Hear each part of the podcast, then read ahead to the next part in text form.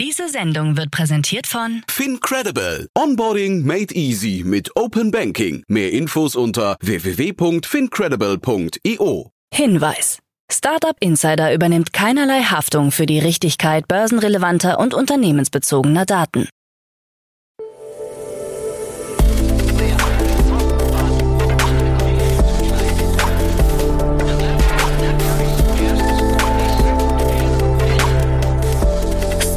Insider Daily. Morgen Update. Einen wunderschönen guten Morgen und herzlich willkommen zu Startup Insider Daily in der Morgenausgabe am Dienstag, den 17. Oktober 2023. Ich bin Kira Burs und ich freue mich mit euch in den Tag zu starten mit diesen News.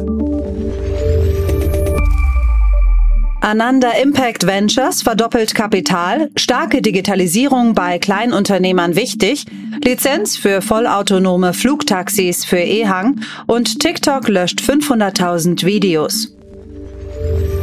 Tagesprogramm. Bevor wir näher auf die Themen eingehen, lasst uns kurz einen Blick auf das heutige Tagesprogramm werfen. Nach dieser Morgenausgabe geht's weiter mit Investments und Exits, wo wir Otto Birnbaum von Revent als Experten zu Gast haben.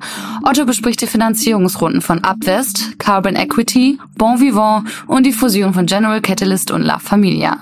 Um 13 Uhr geht's weiter mit einem Interview mit Kyrosh Kalate, CEO und Co-Founder von GetPaid. Und um 16 Uhr geht's weiter mit Jens Thum, Co-Founder und CEO von Predium Technology. Dazu aber später mehr nach den Nachrichten. Werbung.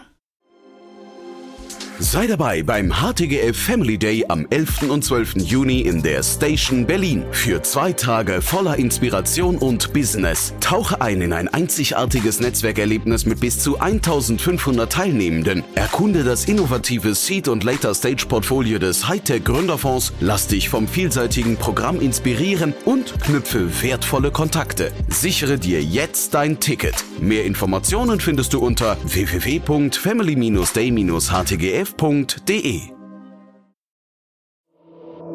Startup Insider Daily. Nachrichten. HelloFresh darf sich nicht klimaneutral nennen. HelloFresh darf nicht mehr behaupten, klimaneutral zu sein, wie das Landgericht Berlin entschieden hat. Die deutsche Umwelthilfe hatte gegen die irreführende Werbung geklagt und Recht bekommen. HelloFresh hatte behauptet, seine direkten Emissionen zu 100 Prozent zu kompensieren. Das Gericht betonte, dass Unternehmen wie HelloFresh ihr Werbeversprechen der Klimaneutralität transparent und detailliert erklären müssen. HelloFresh hatte suggeriert, dass die Nutzung seines Dienstes der Umwelt zugutekomme, ohne jedoch deutlich zu machen, ob die behauptete Klimaneutralität tatsächlich durch ausreichende Kompensationsmaßnahmen erreicht wurde. Jürgen Resch, Bundesgeschäftsführer der DUH, erklärte, dass die Kompensation von CO2-Emissionen nicht ausreiche, um Produkte oder Unternehmen als klimaneutral zu bezeichnen.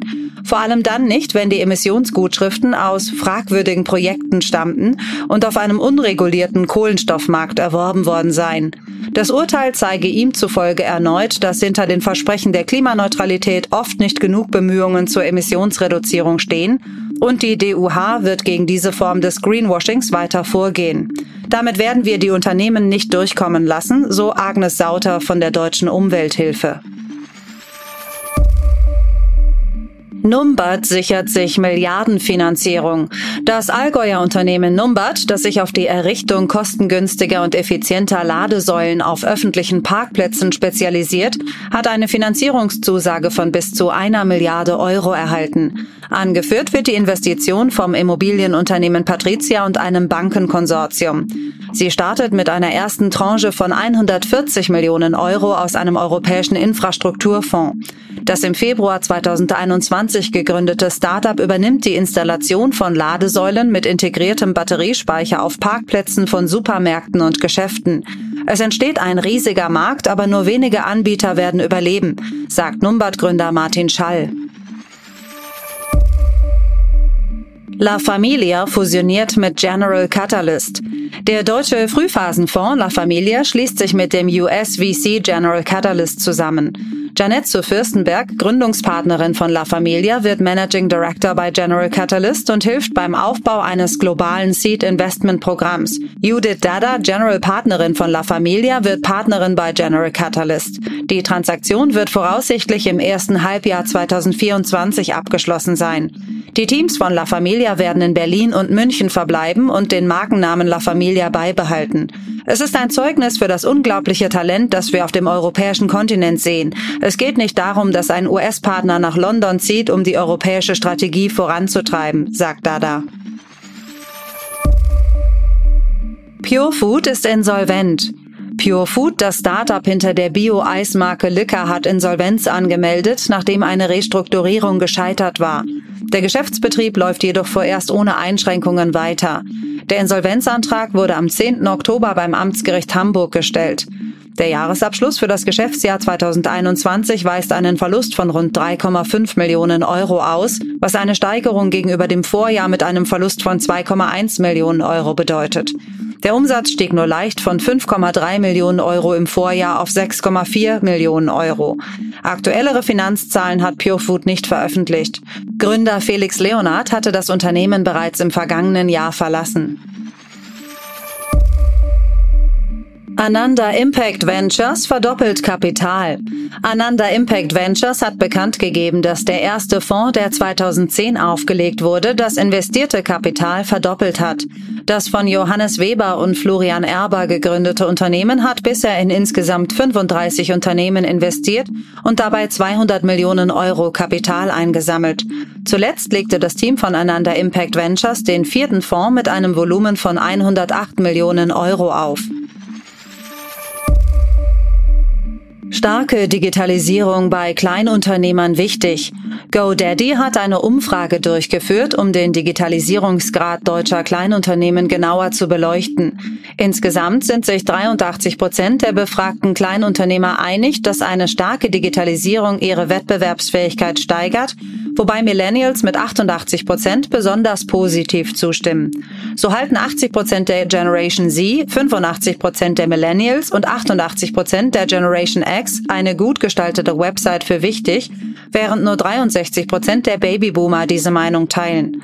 Auch die Bedeutung sozialer Medien wurde untersucht.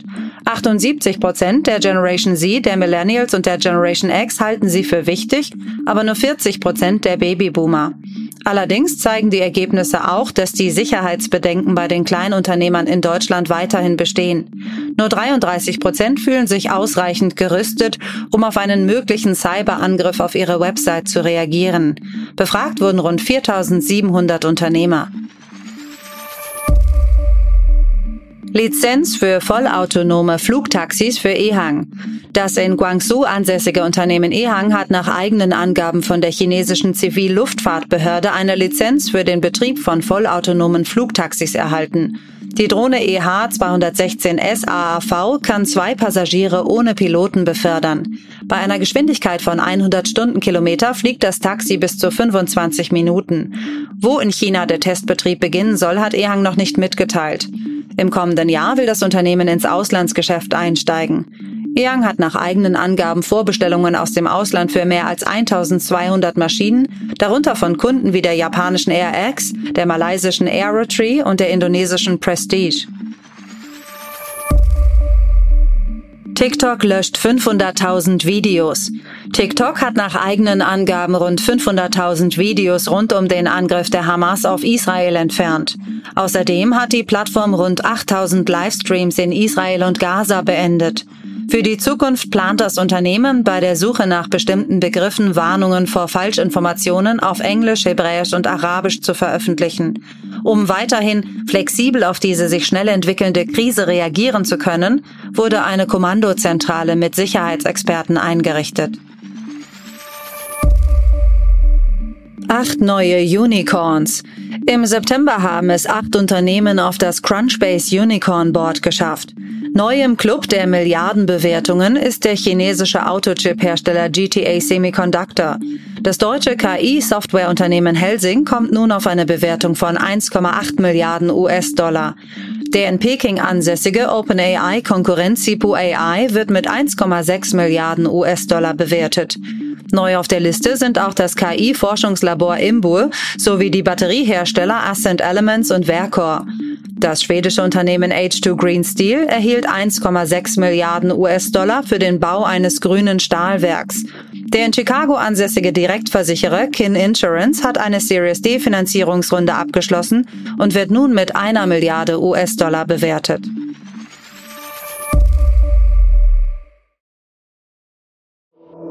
Startup Insider Daily. Kurznachrichten. Barclays und X&Y haben sich zusammengetan, um zwei neue Eagle Labs zu eröffnen, die das Startup-Ökosystem in Großbritannien stärken sollen. Die Labs befinden sich in London und Birmingham und schließen sich einer Liste von 31 weiteren Barclays Eagle Labs im ganzen Land an. Ziel der Partnerschaft ist es, Innovationen in London und den West Midlands zu fördern. Das Salzburger Lebensmittel-Startup Flocke hat einen neuen Investor an Land gezogen. Das als Expertenzentrum für Darmgesundheit anerkannte Institut Allergosan beteiligt sich an dem Unternehmen. Details zur Beteiligung wurden nicht genannt. Ziel der Kooperation sei es, den Lebensmittelmarkt in Österreich gesünder und vor allem darmfreundlicher zu machen. Die Commerzbank und die Europäische Investitionsbank EIB haben gemeinsam ein neues Programm gestartet, um mittelgroße Unternehmen mit 250 bis 3000 Mitarbeitern in Deutschland und der EU finanziell zu unterstützen. Die Unternehmen können über die Commerzbank langfristige Darlehen aus einem 400 Millionen Euro Finanzierungsprogramm beantragen, wobei die EIB Garantien bis zu 50 Prozent des bereitgestellten Portfolios übernimmt.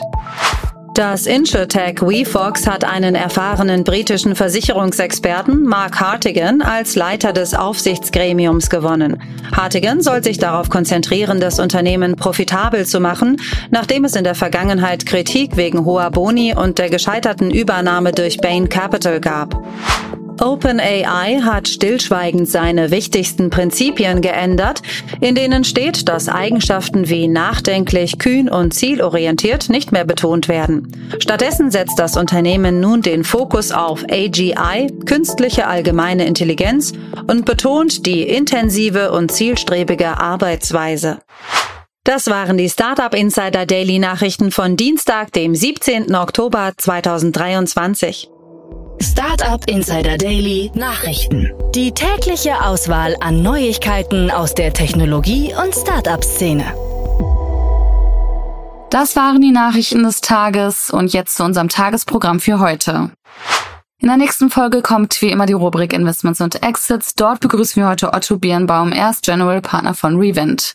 Die beiden besprechen die Fusion zwischen dem deutschen Frühphasefonds La Familia und dem US-amerikanischen Risikokapitalgeber General Catalyst. Außerdem sprechen die beiden über die Partnerschaft zwischen dem Berliner Fintech Upwest und dem US-Vermögensverwalter BlackRock, welche außerdem 30 Millionen Euro in Upwest investiert haben. Außerdem werfen die beiden einen Blick auf Carbon Equity, ein Startup aus Amsterdam, das erfolgreich 6 Millionen Euro in einer Series A Finanzierungsrunde gesammelt hat. Spannende Analysen zu den Themen gibt's dann in der Podcast-Folge nach dieser Folge. In der Mittagsfolge geht's weiter mit Kyrosh Kalati, er ist CEO und Co-Founder von GetPaid. GetPaid ist eine End-to-End-Zahlungslösung für Marktplätze und Plattformen, welche in einer Seed-Finanzierungsrunde 6 Millionen US-Dollar unter der Leitung des nordischen Frühphasen-VC Inventure erhalten haben. Mehr dazu gibt's um 13 Uhr. Um 16 Uhr geht's weiter mit Jens Thum. Er ist Co-Founder und CEO von Predium Technology. Predium ist eine intelligente Softwareplattform für die Dekarbonisierung von Immobilien. Das PropTech hat nun 4,5 Millionen Euro eingesammelt, um seine Plattform für die Immobilienbranche auszubauen und den steigenden regulatorischen Anforderungen gerecht zu werden. Mehr dazu gibt's um 16 Uhr. Und das war es jetzt schon von mir, Kira Burs. Ich wünsche euch einen wunderschönen Start in den Dienstag und wir hören uns bald wieder. Macht's gut.